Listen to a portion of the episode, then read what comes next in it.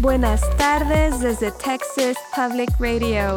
Yo soy Carla González con las noticias de todo el estado de Texas. Pablo de la Rosa regresará nuevamente en un próximo episodio.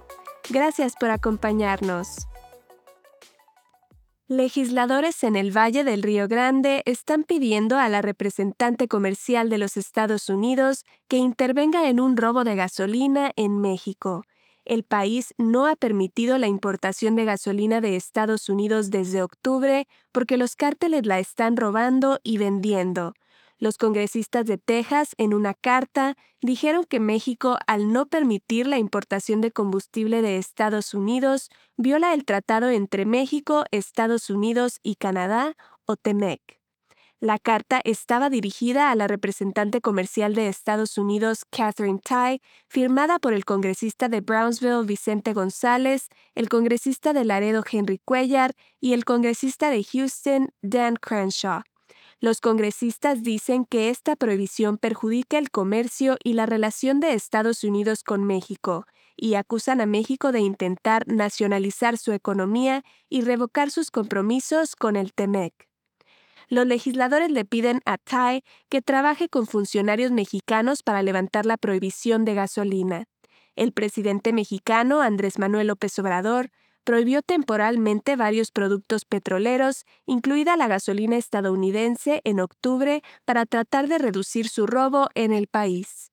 La empresa petrolera mexicana Pemex dice que se hicieron más de 11.000 tomas ilegales en los oleoductos de combustible este año. Los miembros del Consejo de la Ciudad de Laredo están discutiendo posibles acciones legales si el proyecto de ley del Senado 4 se convierte en ley. El proyecto de ley fue aprobado durante la reciente sesión legislativa especial y permite que cualquier oficial de policía en el estado detenga o arreste a cualquier individuo que ellos sospechen que es indocumentado. Es muy probable que el gobernador Greg Abbott firme el proyecto de ley. El Laredo Morning Times informa que los miembros del Consejo temen que la ley criminalice falsamente a los residentes de la ciudad fronteriza. El fiscal municipal de Laredo dice que cualquier acción legal tendría que discutirse en una sesión ejecutiva. Un hombre de New Braunfels ha sido acusado por un gran jurado federal por presuntamente estar involucrado en un esquema de tráfico de armas de varios millones de dólares.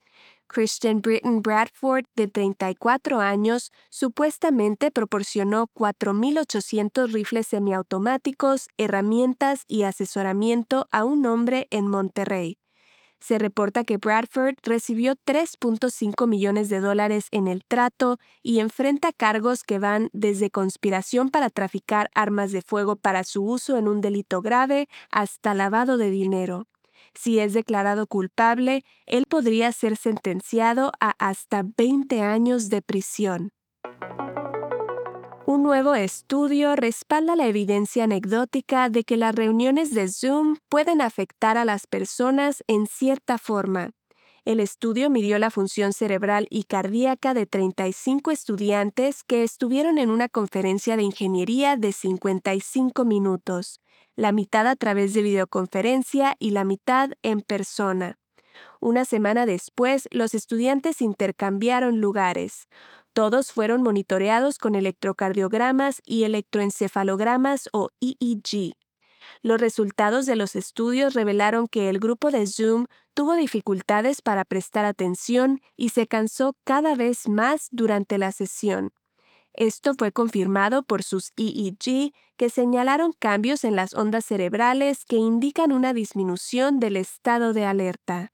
Los investigadores concluyeron que las videoconferencias deben considerarse como un posible complemento a la interacción cara a cara, pero no como un sustituto. Esto ha sido TPR Noticias al Día. Siga nuestro canal en YouTube o Facebook para no perderse ninguna historia. Desde el Valle del Río Grande para Texas Public Radio, yo soy Carla González. Este año en Texas Mutual Insurance Company estamos celebrando 25 años de dividendos con un récord de 340 millones distribuidos en negocios de Texas. Vea cómo los negocios son mejores con Texas Mutual en texasmutual.com diagonal dividendos.